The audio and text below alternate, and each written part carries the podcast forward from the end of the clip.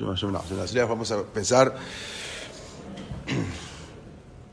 El día 23 de agosto de 1939, estamos hablando que era un 8 de Lul de 5699, solamente 1939, solamente ocho días antes de que estalle la Segunda Guerra Mundial. La Segunda Guerra Mundial comenzó el primero de septiembre con la invasión de Polonia. Ocho días antes de que suceda eso, Akadosh Baruj hizo, provocó que se firmara un pacto, un pacto entre Alemania y la Unión Soviética, un pacto que se llamó, es conocido como Ribbentrop-Molotov, que era, era un pacto de no agresión, o sea que Alemania y Rusia se, se comprometían a no agredirse aunque hubiera una guerra. Ese, ese fue el pacto, el pacto conocido como Ribbentrop-Molotov. Se comprometieron entre estas dos naciones a no agredirse en una guerra. Aunque hubiera una guerra, ellos no iban a participar, no iban a, agredirse mutuamente. Eso se llama el Tratado de No Agresión entre Alemania y Polonia. Pero este pacto, acá lo vamos a ver las imágenes de cuando se firmó el pacto, acá vemos a Stalin, cuando eh, con eh, Ribbentrop, que era el, ministro de Relaciones Exteriores, el que se encargó de firmar el pacto. Bueno, este pacto, en verdad, era muy raro. ¿Cómo están? ¿Qué tal? ¿Cómo están? Muy raro desde todo punto de vista. O sea, un pacto medio raro. ¿Por qué? Primero, porque la Alemania y la Unión Soviética se odiaban a muerte. Entonces, cada uno incluso había declarado que el ideal era la destrucción del otro. Alemania decía que el ideal para ellos era la destrucción de Rusia. Rusia decía que el ideal para ellos era la destrucción de Alemania. Y de repente firman un pacto de no agresión. Un pacto que Boreolam es, el que vamos a ver cómo Dios fue el que se hizo que, que hagan ese pacto. Además, que en el mismo momento en que los rusos estaban en negociaciones con Gran Bretaña y con Francia, estamos hablando prácticamente ocho días para que comience la Segunda Guerra Mundial. Ocho días faltaban. Entonces, esto fue un 23 de agosto de, 1300, de 1939. Además, firmaron ese pacto Ribbentrop-Molotov entre Alemania y Rusia, en el mismo momento que los rusos estaban en negociaciones con Gran Bretaña y con Francia. Y estaban en negociaciones respecto a la defensa, cómo se van a defender. Estaba Rusia con Francia y con Gran Bretaña. Y de repente, de repente viene Rusia y anuncia que acaba de firmar un pacto con Alemania. Por eso digo que fue algo muy raro. El pacto, ¿qué era el pacto? El pacto era que se garantizaba que ninguna de las dos partes atacaría a la otra, ni Alemania a Rusia, ni Rusia a Alemania, durante los siguientes 10 años. Firmaron un pacto que durante 10 años no se pueden atacar. No duró nada el pacto, vamos a ver, pero es un pacto que se firmó. Increíblemente, increíblemente algo impresionante. Una de las cláusulas, eran cláusulas secretas en ese pacto, una de las cláusulas de ese pacto firmado entre Alemania y la Unión, y la Unión Soviética contenía un texto secreto respecto a la ciudad de Vilna, respecto a Lituania. Algo, unas letritas chiquitas, ahí algo con respecto a, a Lituania. Ambas partes, tanto Rusia como Alemania, reconocían el derecho que tenía Lituania sobre Vilna. O sea, ellos, era un pacto que ellos, el pacto decía que no van a atacar eh, Vilna. Esta cláusula constituye algo impresionante, un milagro dentro de otro milagro. ¿Por qué? Ya que en verdad, en verdad aquí estamos hablando, si se puede decir, de los asesinos más crueles que el mundo haya conocido jamás. Porque en medio de lo que era la destrucción, en medio de la repartición de países, porque dentro del pacto era que Polonia se la dividían como un pastel. la mitad para ti, la mitad para mí. Y Polonia desaparecía. Entonces, la mitad era para Rusia, la mitad para Alemania y ya no existía más Polonia. Pero Lituania estaba dentro de los papeles que no se iba a tocar, algo insólito. Entonces, en medio, dijimos, de toda esa repartición de países, Alemania y Rusia, de repente reconocían que Lituania, que era uno de los países que también habían robado, se habían sacado, de repente le daban, tenía derecho a la ciudad de Vilna, le daban la ciudad de Vilna y no le iban a tocar, de momento. Así fue lo que fue, como se puede decir, las maravillas de la Ashgaha Pratit, la providencia divina, para rescatar a las Ishivot, a las academias talmúdicas. ¿Por qué? Me asusta el Midim. Habían convenido de antemano, o sea, entre Alemania y Rusia, habían hecho un pacto. El pacto era que un cierto día iba a entrar el ejército eh, lituano, entraría a Vilna y ahí recibiría el control de la ciudad. Venían los rusos, le van a dar el control hasta la llave, la ciudad es de ustedes, tomen la ciudad, no hay ningún problema, nosotros no tenemos nada que ver. Ese era el pacto. Pero para el día previsto, que estaba ya, que tenían que venir, no se vino, no se, de repente no se vio ningún soldado lituano en Vilna.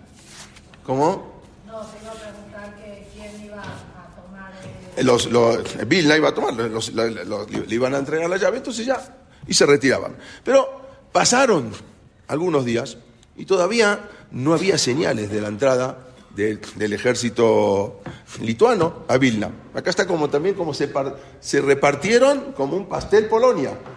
Alemania se quedó con toda esta parte, Rusia se quedó con toda esta parte, y acá estaba Lituania. ¿Sí? ¿Y Vilna dónde es? En el norte. Vilna, Vilna es acá.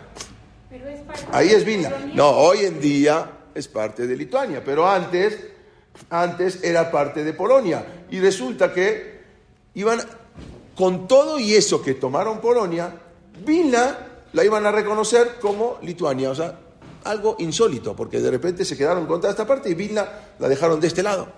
Entonces, cuando esto, esto es lo que esto es una caricatura, pero lo que iban a hacer, se repartían entre alemanes y rusos y Polonia quedaba aplastada, ya no existía más. Cuando y las, todas las Ishivot, como ya se veía todo lo que estaba pasando en Europa, y de repente Vilna quedaba en las manos de nadie, o sea, no iban a atacarla, entonces todas las Ishivot se empezaron a trasladar a Vilna. ¿Por qué? Porque Vilna era un lugar que iba a quedar como tipo Suiza, o sea, no, neutral.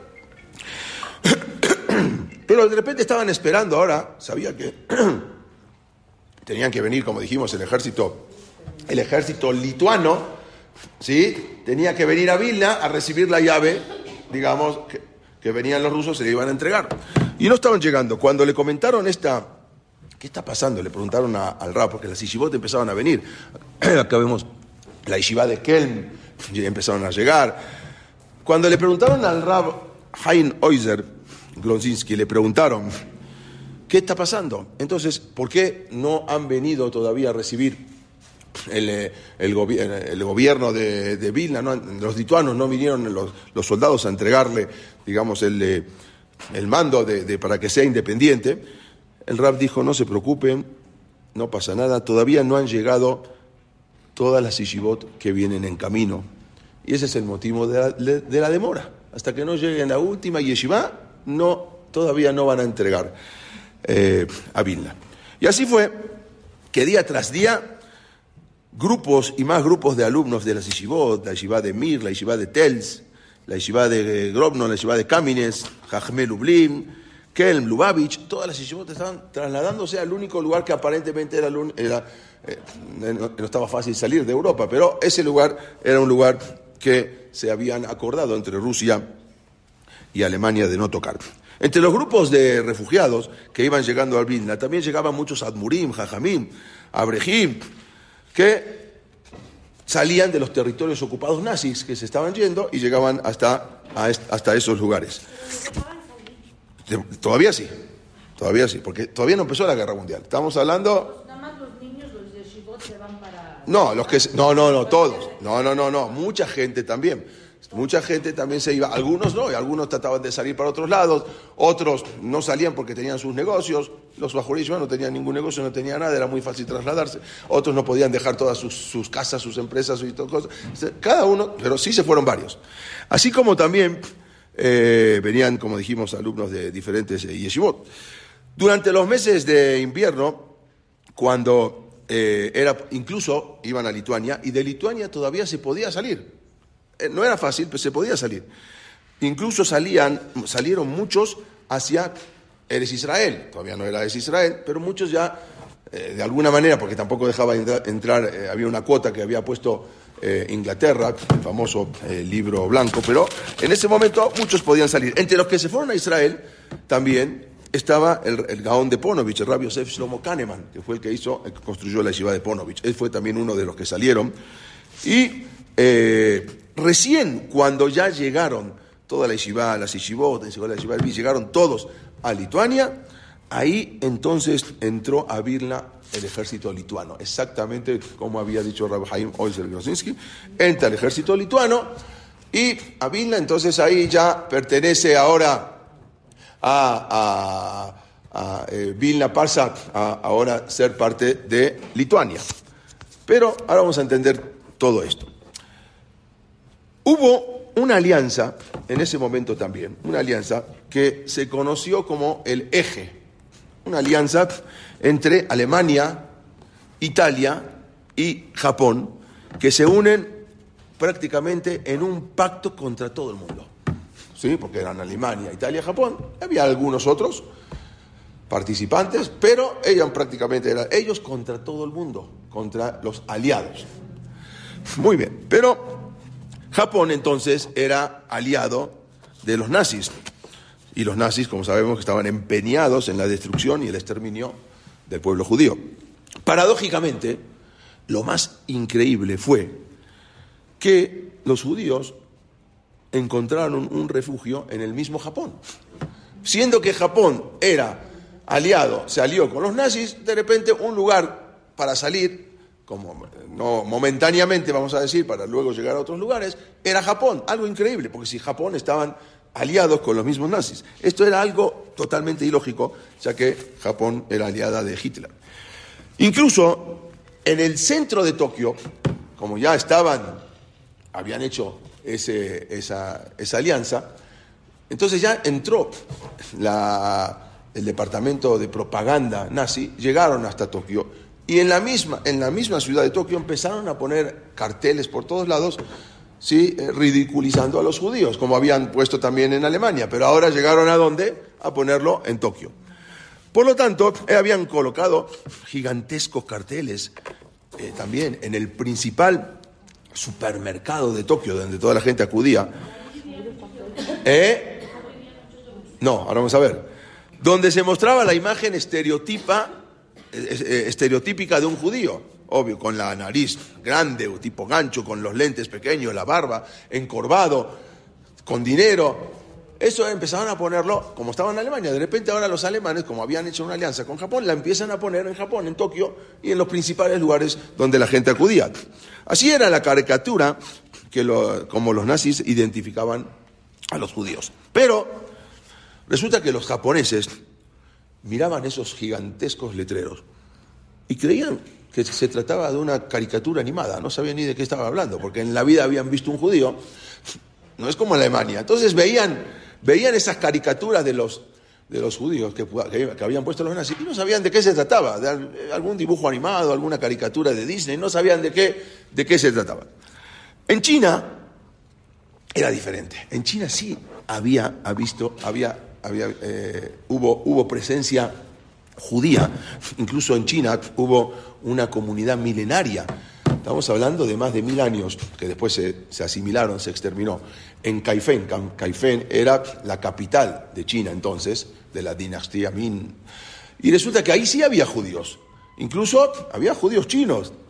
hay, hay, hay, este, escritos, incluso se encontró una placa que una vez la habíamos dicho, una, escrito en una piedra, todo, toda la salida de Egipto y los Yudim, no vamos a entrar en ese tema, pero en China sí había visto, había, había judíos, hubo judíos en, en Caifén, Acá incluso vemos una antigua sinagoga en Caifén, China, que está en el Beta Tefusot, en el Museo de, de, de. Está varias, están varias sinagogas ahí, unas maquetas, también está en la sinagoga de Caifén, China. Entonces, pero en China sí había. Pero resulta que en Japón nunca habían visto una caricatura, una, un hombre como estaba, un judío como estaba dibujado ahí. De modo tal que toda la publicidad nazi que habían puesto en aquel momento en Japón no tuvo ninguna trascendencia, porque así como llegaban, pasaban, todos pensaban que era una, una, caricatura de algo.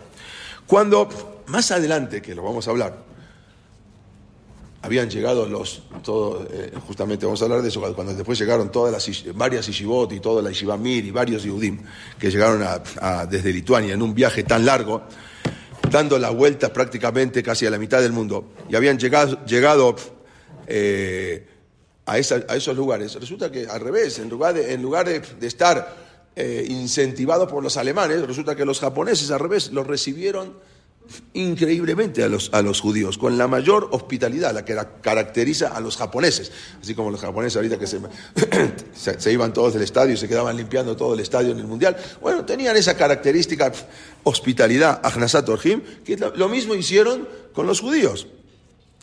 Minashamayim del cielo hicieron que en Japón nunca se conociese un judío, porque cuando tuviesen que llegar ahí, en ese momento los ayudaban. En lugar de que en otros países, que ya los conocían, eran uno de los pocos países en el mundo que no se conocía judíos. En aquellos momentos eh, era tan grande la incertidumbre, estaban en Vilna, y ahora resulta que ellos no sabían qué hacer. ¿A dónde vamos? Porque ahora eh, antes, antes de eh, tenían que salir, estaba Vilna, Vilna, como vimos en el mapa, pertenecía a Polonia. Entonces, en ese momento le habían preguntado a un Abbedim, a un rab muy grande, Rab, Rabselik Reiger, y todo el mundo le fueron a preguntar, ¿qué hacemos, Rab? ¿A dónde nos vamos? ¿De qué lado nos quedamos? En ese momento, Polonia, como dijimos, ya se la habían partido en dos. Se la quedó, dijimos, la mitad Hitler con Alemania y la otra, la, otra mitad se la quedó Rusia en ese pacto de Ribbentrop-Molotov. Por lo tanto, esto era como llegaban. ¿Sí? O sea que Polonia la hicieron un sándwich y se la repartieron completamente. Stalin y Hitler y Maximov firmaron un pacto, dijimos ese, el día 23 de agosto de 1939. Y ahí se dividieron Polonia. Entonces, en ese momento, las Keilot, de repente que estaban en Polonia, se quedaron ahora, ¿qué hacemos? ¿Nos quedamos acá? ¿Nos pasamos del lado ruso o nos pasamos del lado alemán? ¿Qué hacemos? Hay que decidir. ¿Quién es, quién es menos peor? Porque no se puede decir quién es mejor. ¿Quién es menos peor de los dos? ¿Hacia dónde nos vamos a dirigir? No sabían, toda la Ishiva ya no sabían qué hacer, les preguntaron. Entonces, estar bajo el mando soviético con su guerra en contra de toda la religión, que eran ateos, en su guerra en contra de toda la creencia, pero por lo menos, por lo menos iban a ser libres. ¿sí? Está bien, no vamos a poder cumplir nada, y Shibot, nada, porque no se permitía nada, pero somos libres. O es mejor estar bajo dominio nazi. De repente Polonia ya no existe más, desapareció Polonia. Esto es lo que le preguntaron al, Bedín, y él, cuando le fueron a preguntar al, al rabe Selig Reiger, él dijo, la verdad, él dijo así, con estas palabras, el da Torah, ¿sí? O sea, la, la, con la, visión de la Torah, uno puede contestar cuando son preguntas enoshit. Es una pregunta humana. O sea, usted me viene a preguntar a mí, si es algo, una pregunta humana, quizás yo busco en la Torah y le puedo, le puedo contestar. ¿Sí? Pero eh, es algo que nosotros podemos manejar. Pero nosotros no tenemos Ruach le dijo Rab. Nosotros no, no tenemos Ruach. Y por lo tanto, estamos viviendo en una situación límite, una situación tan terrible, que nosotros no podemos, no tenemos la capacidad para contestar esa pregunta de qué hacer, a dónde irnos. Pero hubo un otro, un, un grande, un, un Rab grande, que no, no, no dijo su nombre, no dijeron su nombre que ante la duda decidió hacer una cosa que se llama Goral Agra, que ya lo habíamos visto. Es preguntar al Tanaj, abrir el Tanaj, y en la hoja que salga, ahí está la respuesta. Entonces, no es, no, no es así nomás, como lo digo, pero hay todo un proceso. Se trae un Tanaj completo, completo, Torah, Nevin, Ketubin, que tenga todo, no, no solamente Torah, sino que tenga Torah, Nevin, Ketubin, todo completo.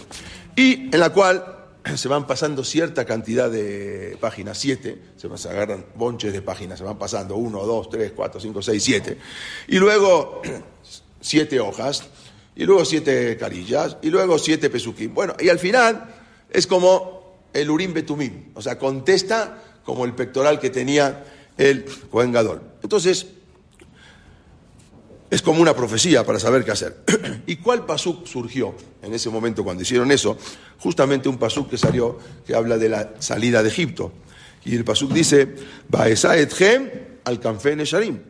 Los elevaré a ustedes sobre las alas de las águilas. Entonces salió ese pasuk, quiere decir que de acá tenemos que volar. ¿sí? Un pasuk que habla de un viaje. Los voy a llevar a un viaje al Sharim, un viaje que no es cerca, un viaje que es lejos, estamos hablando de un viaje de las águilas, un viaje que es muy lejos, no es un viaje de acá nomás. ¿Sí? Un viaje que prácticamente era desde Polonia hasta China, pasando por Japón. En el camino, en el camino del, de Am Israel, en todo el camino del pueblo judío, durante todos los tiempos, nosotros vemos, y ya lo vimos durante todo este ciclo de las clases de historia, cómo Dios va manejando las cosas y cómo se va moviendo, vemos como a veces nuestra mano no hace absolutamente nada. Y lo que a veces nos parece malo, de repente termina siendo bueno. Y lo que aparentemente es bueno, al final termina causándonos problemas. Antes de la Segunda Guerra Mundial, como dijimos, había un país, bueno, que hoy en día, había un país, después desapareció, que, hoy, hoy en día volvió a surgir. Y ese país, como lo vimos antes, se llamaba Lituania lo vimos en el mapa, ese país era un país, pero que Lituania no tenía relaciones diplomáticas con Polonia. Lituania estaba peleada con Polonia. Son vecinos. Pero, increíblemente, un poco antes de 1939, estamos hablando ya antes de la guerra, hubo una pequeña guerra entre Polonia y Lituania, pero luego hicieron las paces. Y ahí establecieron relaciones diplomáticas. Nunca había relaciones diplomáticas entre Polonia y Lituania. ¿Para qué? ¿Para qué relaciones diplomáticas? Aparentemente sin sentido. Pero como nosotros nos damos cuenta Osbarjú Boré, Refuala Macá, Magdim Refuala Macá, adelanta siempre la solución cuando ya va a venir la tragedia. Porque Polonia, como dijimos, Polonia desapareció. Polonia fue ocupada. Y Polonia, como vemos acá, se la repartieron, como dijimos varias veces, entre Rusia y Alemania. Entonces, Polonia prácticamente desapareció del mapa y se establecieron una oficina en Londres. O sea, Polonia pasó a ser de un país a una oficina en Londres. Eso era todo Polonia. De ahí estaban eh, los, los diplomáticos. Polonia no existía, desapareció. Entonces, ¿para qué restablecieron relaciones diplomáticas entre Polonia y Lituania si Polonia no existía más? O sea, establecieron eh, eh, una relación diplomática entre una oficina en Londres y Lituania. Si nunca antes tenían, tenían relación. De repente ahora que desaparece Polonia, ya tienen relación entre Polonia y Lituania. Era algo insólito. Si no hubiera habido antes relaciones entre Polonia y Lituania, eh, hicieron una relación, si no hubiese habido, entonces cuando el gobierno polaco se fue al exilio, porque desapareció, entonces no hubieran podido seguir emitiendo visas como lo hicieron en Lituania. O sea que Akoyberjú mandó para que de repente hagan una relación diplomática que estaban peleados entre Lituania y Polonia para que se puedan seguir emitiendo visas y salvarse a la gente de algo que, que, Polonia ya no, no, había emitir visas, porque no estaba, no, no, no había manera, no existía Polonia. Pero ahora, aunque Polonia había desaparecido, porque como vemos acá, los Yehudim que estaban en Lituania que hasta ese momento ni los nazis ni los rusos le podían hacer daño, porque dijimos que Lituania era de momento imparcial. Esa la estaba en el pacto que no le iban a tocar. Pero fue por un tiempo muy corto, porque al poco tiempo, cuando los alemanes no respetaron el pacto, era un pacto que se firmó de no agresión por 10 años, pero enseguida los, lo rompieron, no duró nada. Entonces, y los alemanes invadieron Rusia, entonces Rusia invadió los países bálticos. Claro, tú rompiste el pacto, yo rompo el pacto y al final, entonces los alemanes quieren invadir, invaden Rusia y rusos invaden los países bálticos y al final no queda Lituania como, como, estaba, como estaba previsto que iba, que iba a quedar independiente, sino que al final Rusia llega y se adueña de los países bálticos, Lituania, Estonia y Letonia. Entonces, solamente por un corto tiempo los judíos pudieron tener un respiro cuando, cuando vinieron las Ishibot y vinieron toda la gente que se llegaban a Vilna. De tal modo que en ese momento, en ese corto tiempo, pudieron recibir pasaportes que era pasaportes representaba la salvación. Tener un pasaporte representaba esa salvación. Porque en verdad los judíos de Polonia ya no tenían ninguna ciudadanía. ¿Qué ciudadanía tiene? Polacos y polonios desapareció. Entonces ahora de repente tenían una patria de repente ahora sí tienen una, que, va a ser, que estaban en Lituania, sí, que aunque era una, un gobierno que en verdad no representaba a nadie, en verdad Polonia no, no representaba a nadie porque estaba en Londres, pero de alguna manera podían recibir un pasaporte. Pasaporte, ¿para, para dirigirse a dónde? Ok, me dan un pasaporte, qué bueno. ¿Y a dónde me voy? Si ni en Cuba, ni en Estados Unidos, ni en ningún lugar, ya lo vimos, ni en República Dominicana, en ningún lugar me aceptan. ¿Para qué quiero un pasaporte? La única opción era una colonia holandesa, una colonia holandesa que se llama Curazao. Sí, Curazao y lo que hoy en día también era la Guyana holandesa, hoy en día se conoce como Surinam. Era el único lugar, una isla perdida por el Caribe, que está bonita, los barcos van, está muy bonita, pero una isla que no, que no nada, que de, de Polonia a Curazao. Bueno, entonces descubren que las dos islas eran islas holandesas, coloniales, ¿no? que la habían desde la época de la colonia, Curazao y la, Guayana, holandesa, conocido como Surinam, estaban en el Caribe y ahí era el único lugar que averiguaron que no se necesitaba visa para ir, porque no solamente es tener un pasaporte, después del pasaporte hay que tener la visa. Hoy en día no es, antes era visa para cualquier lado, no es como hoy en día que eh, está muy más abierto, pero antes de un país a otro, aún para una isla perdida, había que tener visa. Pero resulta que para Curazao y para la Guayana holandesa no se necesitaban visa.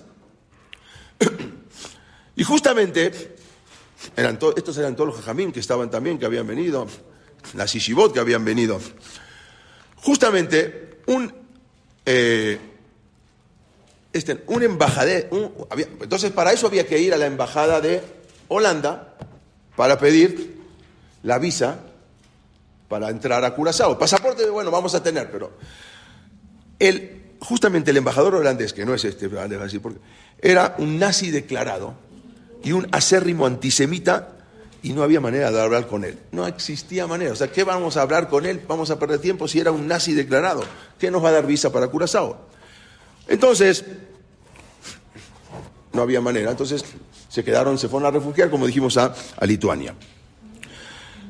Habían llegado a Lituania, como dijimos antes, jajamí muy grandes, como lo vimos acá, Rabbi Hanan Basserman, eh, eh, alumno del Jafes Haim, habían llegado de la yeshiva de Kelm, la yeshiva de Tels, yeshivot grandes, la yeshiva, toda la yeshiva de Mir también, todos esos habían llegado. Pero justo en ese momento, increíblemente, destituyen de su puesto al embajador holandés. Nadie sabe por qué. De Holanda lo mandan a llamar y lo destituyen a ese embajador antisemita. Y pusieron en su lugar a otro cónsul nuevo holandés, que se llamaba eh, Jan Swartendig, como lo vemos acá, que este era completamente una persona que estimaba al pueblo de Israel. Nadie entendía qué pasó, sacan al embajador antisemita y ponen en Holanda a este señor que vemos acá, el cónsul holandés, que está muy difícil pronunciar su apellido, pero más o menos... No, obvio que no era judío.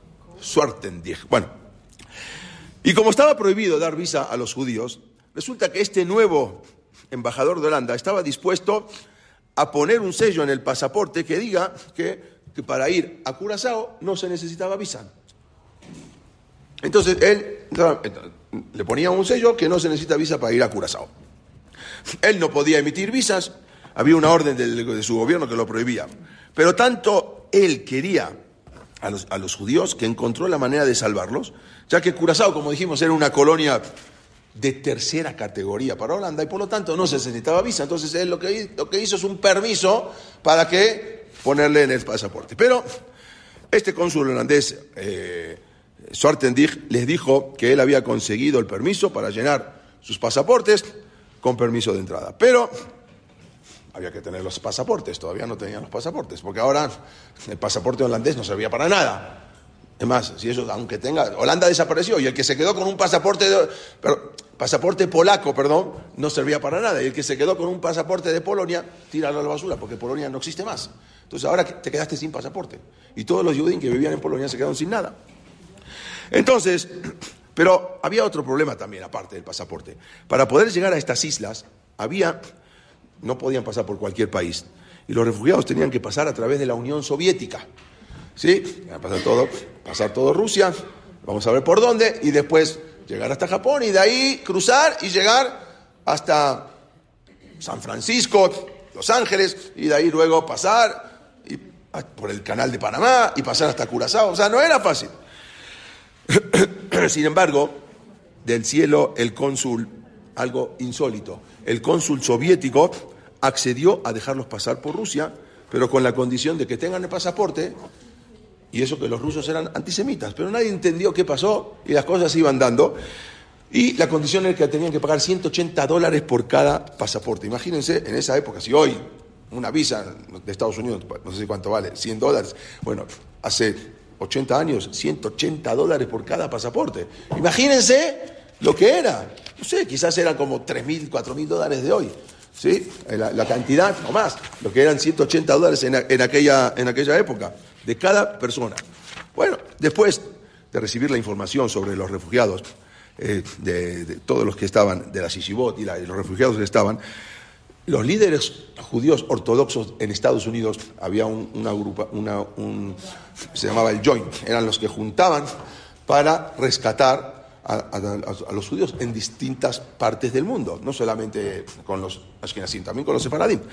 Se establecieron organizaciones especiales para recaudar fondos. En todos los betacneses, en todas las comunidades empezaron a recaudar fondos para juntar, para pagar todas esas eh, visas que había que hacer era conocido como el Comité de Rescate de la Organización de los Rabinos de Estados Unidos. Pero había otro gran problema, que para llegar a Curazao, está bien, necesitaban, no necesitaban visa, pero había que pasar por Rusia, y por Rusia y por Japón, y, no tenían visa tampoco. Está, bien, para Curazao no necesitaban visa, pero sí para, para entrar a los demás países. Y para entrar a Japón sí se necesitaba visa. Por lo tanto, además del, primer ministro, del, permiso del cónsul holandés, también el permiso que dijimos de la Unión Soviética, ahora se necesitaba obtener una visa de tránsito, aunque sea de, de, Japón, para poder llegar a esos lugares. ¿Y cómo iban a obtener una visa de Japón toda esta gente, todos estos judíos? ¿Cómo la iban a, obtener? Si, si Japón no tenía relaciones, nunca en la vida tuvo relaciones con Lituania. Y Japón no tenía una embajada en Lituania. ¿A dónde van a ir a pedir las visas? ¿A Japón? ¿Cómo llegó a Japón? O sea, no había manera. Japón nunca tuvo relación, nunca tuvo relación Japón con Lituania. No, no, se llevaba, no había contacto entre ellos. Entonces, ¿cómo iban a recibir una visa para pasar por Japón, aunque sea transitoria, y poder llegar a Curazao o a Guayana holandesa? Y encima, para colmo, Japón era aliado de los alemanes. Japón te va a dar una visa que te va para los judíos para que se salven. Si Japón, Japón, Italia y Alemania eran los aliados del eje, ¿cómo te van a dar una visa a los judíos para que se salven? Hasta el día de hoy fue algo providencial, algo de Pratit, que de repente, en vísperas de la guerra mundial, a Japón se le ocurre abrir una embajada en Lituania. Nadie entiendo por qué. Nunca hubo y de repente Va a empezar la guerra y se le ocurre poner una embajada en Lituania. Algo insólito. Es una embajada que en verdad ni siquiera llegó a durar un año abierta, porque al año se cerró. Pero ponen una embajada en plena víspera de la Segunda Guerra Mundial, mandan, los japoneses se les ocurre, poner una embajada. Como dicen los jamín, Bishvil, Israel, ni Blaolam. Por Am Israel se creó el mundo. Todo el universo se puso a disposición del pueblo judío en aquel momento. En el curso de la existencia humana, muchas personas a veces se ponen a prueba, o nos ponemos a prueba, solo algunos, solo, solo algunas personas alcanzan esa grandeza con aparentemente unos simples act- actos de, de bondad y por la, su humanidad. Resulta que en marzo de 1939, estamos hablando cuatro meses antes de que empiece la Segunda Guerra Mundial. Como dijimos, abrieron una embajada en Japón, abre una embajada en Lituania, aún que ellos eran del eje y aliados con Alemania, y mandan y ponen el consulado, la primera vez, un consulado de Japón en Lituania, que hasta, todo, hasta hoy en día el que va lo puede ver. Pero ¿en dónde? En la capital. La capital no era Vilna, la capital de Lituania era Kaunas o Kovno. Kovno, hoy en día se, se llama Kaunas, era la capital de, de Lituania. Entonces ahí abren un, eh, un consulado en marzo de 1939. ¿Y a quién mandan? Eso que ya había un eje y había todo una, una, una asociación, como dijimos. Resulta que hay una, un, eh, un político que se llama Chune Sugiara, que era, hablaba ruso porque él había vivido en Rusia, entonces lo mandan como embajador, como cónsul, a el primer cónsul que apenas abrió la embajada, a Kaunas, para abrir el servicio de consulado. Entonces lo enviaron a la capital lituana. Pero eso fue muy raro. Como dijimos, nunca había habido ningún consulado de Japón, ni siquiera en las mejores épocas. Y ahora, en la peor época, abren un consulado en, en, eh, en Lituania, en Kovno. Y justamente ahora que ya se acercaba el desastre, y no solamente el desastre, sino que la anexión rusa, todos vieron esto como una Shehapratit, algo como que Boreolam está preparando todas las cosas. En ese momento, Kovno, era, Kaunas, era la capital provisional de Lituania, eh, sí, que estaba estratégicamente eh, situada entre Alemania y la Unión Soviética. Entonces, este señor, que se llamaba Chiune Sempo Sugiara, se convirtió de repente ahora en el cónsul de Japón, ahí en Lituania, en Kovno.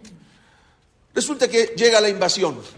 El primero, pasan unos días, el primero de septiembre de 1939, ahí empieza la guerra, la Segunda Guerra Mundial. Entonces, Gran Bretaña y Francia declaran también la guerra a Alemania, que fue el primero de septiembre, como dijimos, de 1939. Este señor apenas había llegado como embajador y de repente se agarra a la guerra mundial. Y de repente él está en la embajada cuando invaden los rusos. Ahora, como rompieron el. También se- los, rusos invaden. eh, bueno, él no, él se queda todavía en la embajada y Sugiara apenas él eh, se había asentado en su nuevo puesto cuando los ejércitos nazis, nazis dijimos, invaden Polonia. Y una ola de refugiados judíos se trasladan a Lituania. Ah, Se van de- porque Lituania era más, todavía había un tiempo más para quedarse. En Polonia ya desapareció, como dijimos. Y eh, de repente traen a, Lituania relatos escalofriantes, porque la gente, que los, judíos de Lituania no sabían lo que estaba sucediendo en los lugares donde ya habían atacado los nazis. No ent- había, como hoy en día, la televisión y todo. Entonces eso no- na- nadie sabía qué estaba pasando. Y empiezan a escuchar esos relatos escalofriantes que estaban, las atrocidades alemanas que estaban haciendo en las poblaciones judías donde llegaban. Ellos se escaparon, esos judíos que se habían escapado de Polonia, sin posiciones, sin dinero. ¿Sí? Y la población judía local hizo lo posible para recibirlos. Antes de la guerra, la población judía, la población de Kaunas, constaba de 120.000 habitantes, una cuarta parte eran judíos. En, total, en, en Kovno, en Kaunas, era la capital de Lituania en ese momento. y todavía eh, el 25% de 120.000, haz la cuenta. Entonces, eh, en ese momento había sido un enclave de paz, eh, porque todavía, como dijimos, no estaban atacando. La mayoría de los judíos de Lituania no tenían la, mínima idea de lo que estaba pasando, no tenían la mínima idea del holocausto que se estaba perpetrando, ellos no sabían nada, ¿sí? De que muchos judíos estaban siendo asesinados. Sin embargo, antes de, antes de que pudieran salir, ellos ya estaban preparados, querían, ya estaban, querían visas para poder salir todo, de repente ahora Lituania pierde su independencia también. ¿Por qué? Porque ahora se, se convirtió en parte de la República Soviética. Ya lo anexó, vino, vino Rusia, se anexó a, Lituania y las autoridades cerraron todas las misiones extranjeras. Rusia mandó a decir que tienen que cerrar todas las embajadas que existen en, en, en Kobno. Y ahí empezaron a cambiar las cosas para peor. Poco después de la ocupación de Lituania por la Unión Soviética, que fue en 1940, increíblemente los rusos permitieron, como dijimos, emigrar a los judíos que se quieran emigrar, que, que salgan con la condición, como dijimos, de que tenían que pagar 180 dólares. Y ahí empezaron a llegar todas las noticias de todo lo que estaban haciendo los alemanes y estaban avanzando. Y llegan las noticias de que los alemanes estaban avanzando tan rápidamente hacia el este que estaban también por llegar ahí. Y ahí ya habían estado, estaban los rusos y ahí se iba a armar algo terrible. Entonces, este señor que dijimos, Sugiara, él tenía una oficina muy pequeña, acá vemos su oficina en, eh, en su embajada que, reciente de Japón, y le habían dicho que ya tiene que cerrar, como dijimos, todas las embajadas empezaron a cerrar, orden rusa de todas las embajadas, porque vienen los alemanes, todas las embajadas tienen que cerrar. Cierran todas las embajadas, una no cerró. La de Japón, él pidió que le den 20 días porque tenía que recoger sus cosas, apenas había llegado, no tenía mucho tiempo, pero le pidió que les den 20 días para poder recoger sus cosas. Sorprendentemente se le concedió el permiso de 20 días para que y se quedó como la única consulado en todo eh, Kaunas, en todo Kovno, que era todavía Vilna, eh, Lit- Lituania. En realidad, en realidad eso- él pidió esos 20 días porque quería ayudar a los judíos a salir. Sin las visas era muy peligroso viajar, era casi imposible encontrar un lugar que los pudieran recibir. En 1940, la mayor parte de Europa occidental ya había sido conquistada por los nazis. El resto del mundo libre, con algunas pocas excepciones, prohibió la entrada de refugiados judíos. Ningún país en el mundo ya estaba recibiendo refugiados judíos, menos en Europa.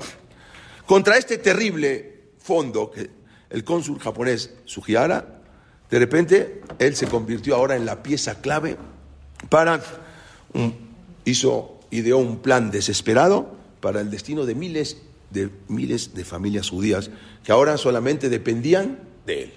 Ya no había más nada, ni siquiera había otra embajada a donde, a donde acudir. Entonces, de repente, un día, era agosto de 1940, Estamos hablando un poquito antes de que empiece el año. Él se había encontrado con una enorme multitud afuera de su consulado. De repente, toda esta gente parados, era el único consulado, la mayoría judíos, casi la totalidad judíos, parados afuera de su consulado para que obtener alguna visa. A pesar de que él tenía buena disposición, pero resulta que como nadie les contestaba y los judíos estaban tan desesperados que muchos empezaron a treparse por las paredes para poder entrar al consulado y obtener adentro una visa. Era tanta la desesperación. Algunos de ellos entraron y cuando vieron al embajador se tiraron a sus pies y empezaron a besarle los pies para poder conseguir una visa. Y eso fue al- algo que lo impactó al diplomático. El hecho de que un ser humano estuviera dispuesto a besarle los pies a otro para poder salvar su vida y la de su familia, eso le, estaba, le daba un indicio de cuán angustiada estaba toda esa gente. Y entonces él, porque él estaba en duda, ¿qué hago? ¿Lo hago no hago? El gobierno de Japón le prohibió. Esa escena le dio tanto valor al cónsul que salió de su oficina, se dirigió a la multitud que estaba ahí afuera, que aguardaba toda la multitud, salió él y los tranquilizó y él les prometió que haría todo lo posible para poder ayudarlos.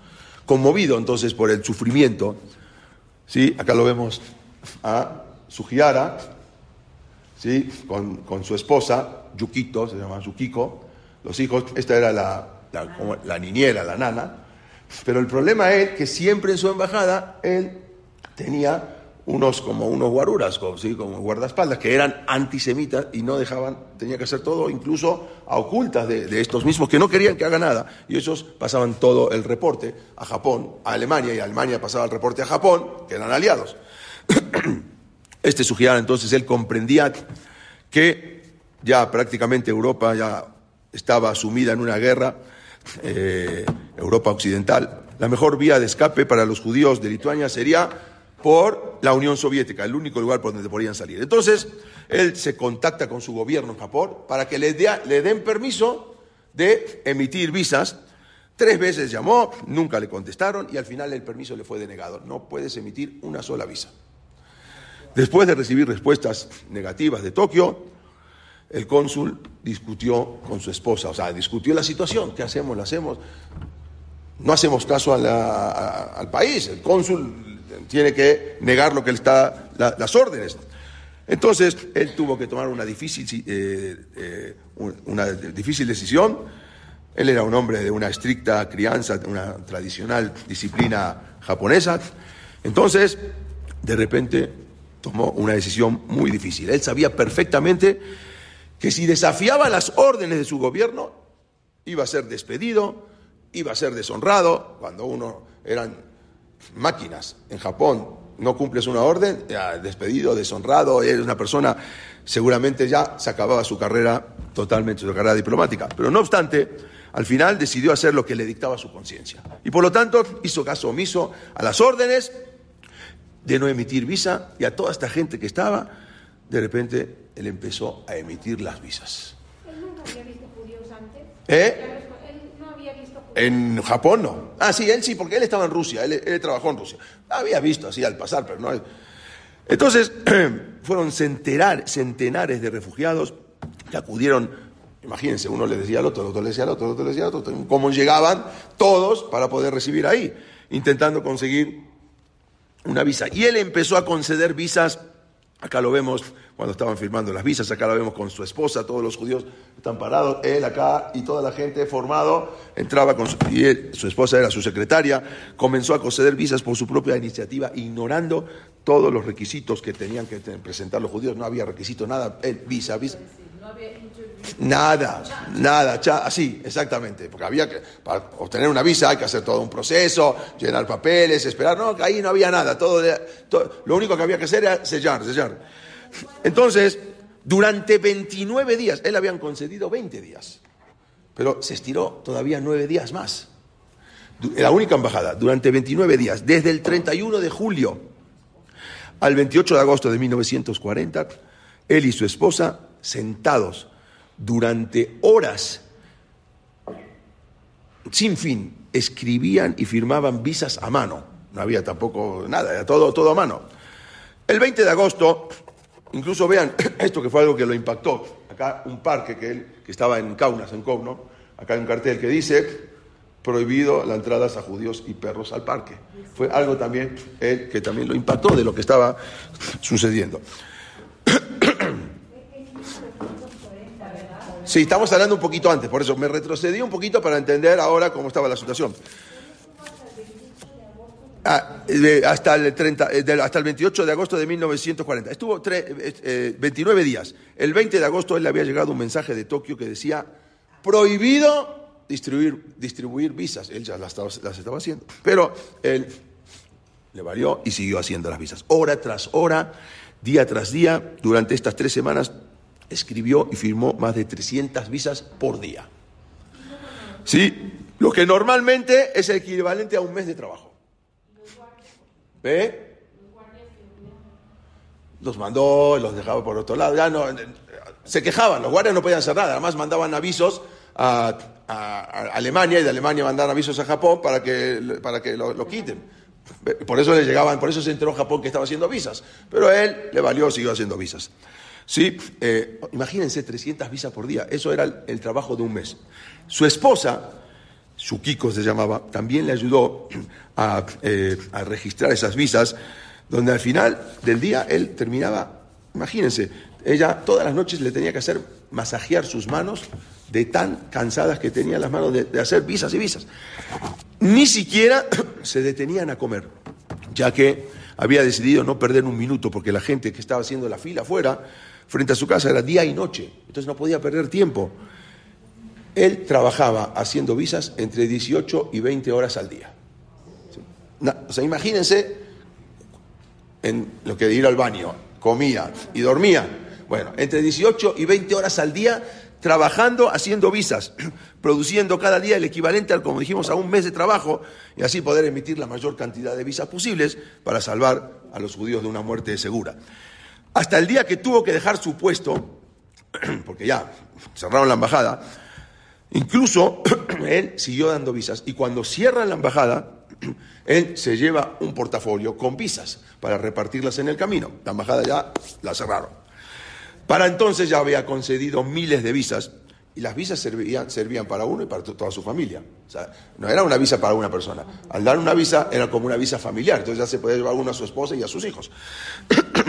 Él ya había concedido miles de visas, muchos de padres de, a padres de familia que podrían llevarse a su familia. Pero lo increíble fue que aunque él fue removido de su cargo, porque ya lo sacaron, dijeron ya que se retire, él por desobedecer las órdenes de su país, él continuó con ese increíble esfuerzo.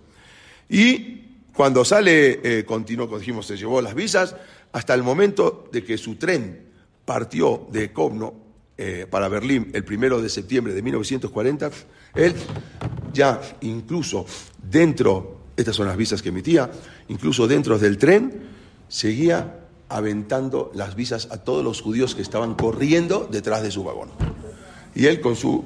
iba aventando, ya no se fijaba ni a quién ni a nada, tiraba visas por ahí, pongan la pega en su pasaporte, hagan lo que sea. Incluso, como dijimos, lanzaba las visas por las ventanas a toda esa gente que, eh, que estaban siguiéndolo. Una de las últimas cosas que hizo este cónsul japonés antes de despedirse, y ya con el tren saliendo, fue obsequiarle el sello oficial de las visas y la papelería a un amigo para que éste se oculte en algún lugar y siga haciendo visas todavía, porque ya no le iban a servir. Pero hubo también judíos que en verdad no, no, no podían, por más que se formaron, no llegaron, no, no, no, no, no recibieron las visas. Y cuando para un yudí las cosas no son tan fáciles, a veces le buscamos la vuelta y las hacemos un poco más difíciles. Entonces, muchos yudí se pusieron a falsificar pasaportes y, el sello también japonés. Agarraban otro, lo copiaban y lo ponían. ni modo, con pasaporte falsificado. Con... el sello de la visa de Japón era una flor con 15 pétalos. Esta, una, así. Este era el sello de la, de la visa normalmente de Japón. Las visas que daba él. Resulta que, resulta que los judíos, los de judíos dijeron esa flor, hicieron lo mismo, falsificaron, pero se equivocaron, lo hicieron con 14 pétalos, no lo hicieron con 15 pétalos. Pero ah, se equivocaron algo. O sea que la, la falsificación era imperfecta. Por otro lado, cuando los diplomáticos japoneses, cada vez que entraba alguien a Japón, eran tan, hasta como hasta hoy en día, tan minuciosos que cada pasaporte lo revisaban durante 20 minutos. Imagínense, y había varios que llegaban con pasaportes falsificados. para corroborar que no fueran falsos. Increíblemente, ese detalle de que le faltaba un pétalo a la flor de la visa, ningún diplomático japonés se dio cuenta. nadie se dio cuenta y todos los que falsificaron visas y pasaportes entraron. Aparte de los documentos que se habían emitido por la embajada japonesa, resulta que se emitieron mucho más de los mismos judíos. ¿Y cómo? Al final le tuvo que decir cuántos pasaportes hizo, pero bueno, tú hiciste 300 mil visas y de repente están entrando 3 mil visas. ¿Cómo puede ser? No, da la cuenta, tampoco se dieron cuenta. bueno, así se convirtió este Sujiyara en el instrumento divino para poder rescatar a más de 10 mil judíos, ¿sí?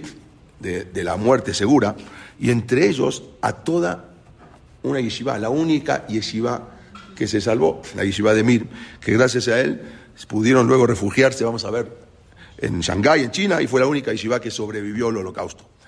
Es difícil saber qué fue el motivo de ese, digamos, autosacrificio, eh, eh, qué se le ocurrió de repente salvar judíos, qué le vino a un japonés. Pero sus acciones se ven claramente como, como un designio de Akash como una providencia divina. Él envió a este valiente y arriesgado cónsul para que pueda salvar. Años más tarde, él relató cuando le preguntaron ¿por qué, tuvo, por qué tomó esa decisión. Ya lo habían quitado, vamos a ver. Al final le sacaron el trabajo, se quedó sin trabajo, tuvo que ir a limpiar. Eh, vamos a ver.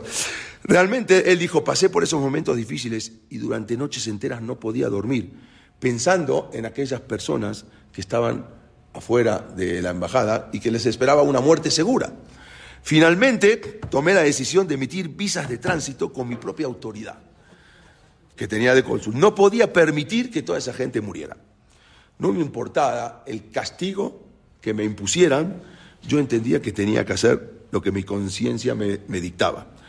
Y entonces, por eso empecé a hacer todas esas visas y que la gente pueda salvarse. Le... Muy bien, se iban ahora a Rusia, ya vamos a ver. Y de ahí tenían que irse a dónde? No iban a quedarse en Rusia. En Rusia les permitieron, pero les permitieron de tránsito, no quedarse en Rusia. Entonces ahora tenían que salir y, eh, de Rusia y tenían que irse con un tren hasta Japón, porque eran las visas de Japón. Este es el tren, del tren famoso transiberiano, que tampoco se entendía por qué lo hicieron, porque era un tren que cruzaba prácticamente todo Rusia y murieron cientos de miles de trabajadores cuando eh, hacer las vías del tren en, lugares donde hacía 40 grados bajo cero, algo insólito.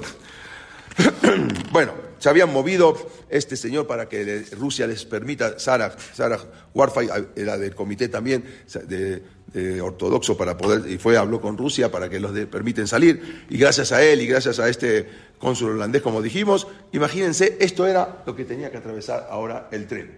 El tren salía de, de- de Lituania, de acá, Moscú, todo, todo esto era el camino del tren. Imagínense por todo acá hasta Vladivostok y de acá cruzaban a Japón. ¿Eh?